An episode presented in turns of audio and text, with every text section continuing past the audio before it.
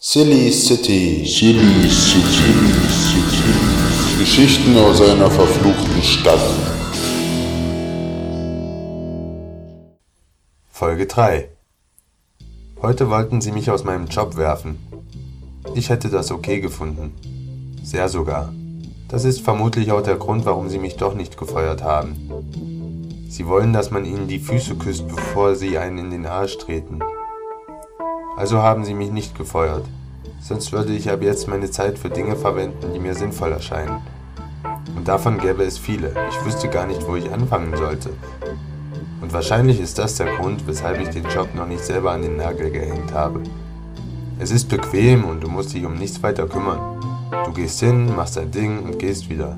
Fertig. Und danach bist du frei. Bis zum nächsten Morgen. Du kannst deine Miete zahlen und hungern musst du auch nicht und der soziale Status ist auch okay. Aber darauf kannst du halt auch pfeifen. Die Zeiten sind schon lange vorbei, in denen sie uns rumschubsen konnten, wie sie wollten. Ich weiß, was ich mache und ich weiß, dass ich es ganz gut mache. Und wenn sie wollen, dass ich blöde Sachen mache, können sie sich jemand anders suchen. Oder wenn es sie stört, dass ich vor halb elf nicht anfange zu arbeiten. Denn bei meinem Job ist es total egal, wann ich damit anfange. Aber natürlich würden sie gerne sehen, dass wir alle um sieben auf der Matte stehen und uns zum Dienst melden würden.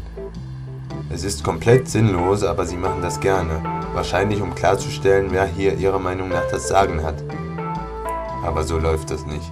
Wie gesagt, ich mache mein Ding und alles andere ist egal und sie sollen mich ja in Frieden lassen.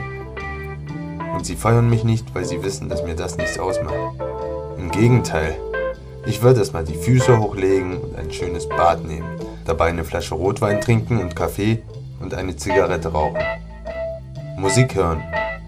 Und dann würde ich nur noch sinnvolle Dinge tun. Den Welthunger bekämpfen oder das beschissene Patriarchat.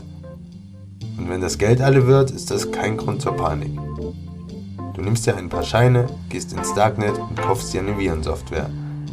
Damit kannst du Leuten dann ganz gemütlich vom Rechner aus das Geld abknüpfen. Mehr muss man nicht machen, das ist heutzutage kein Ding mehr. Natürlich würde ich nur den Reichen und den Großkonzernen etwas abknüpfen. Und ich selber brauche ja nicht viel.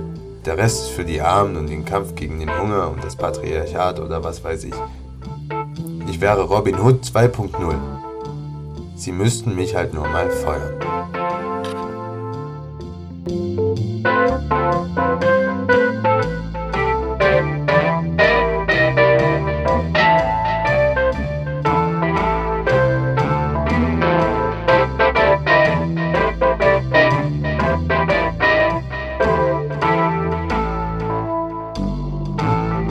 Música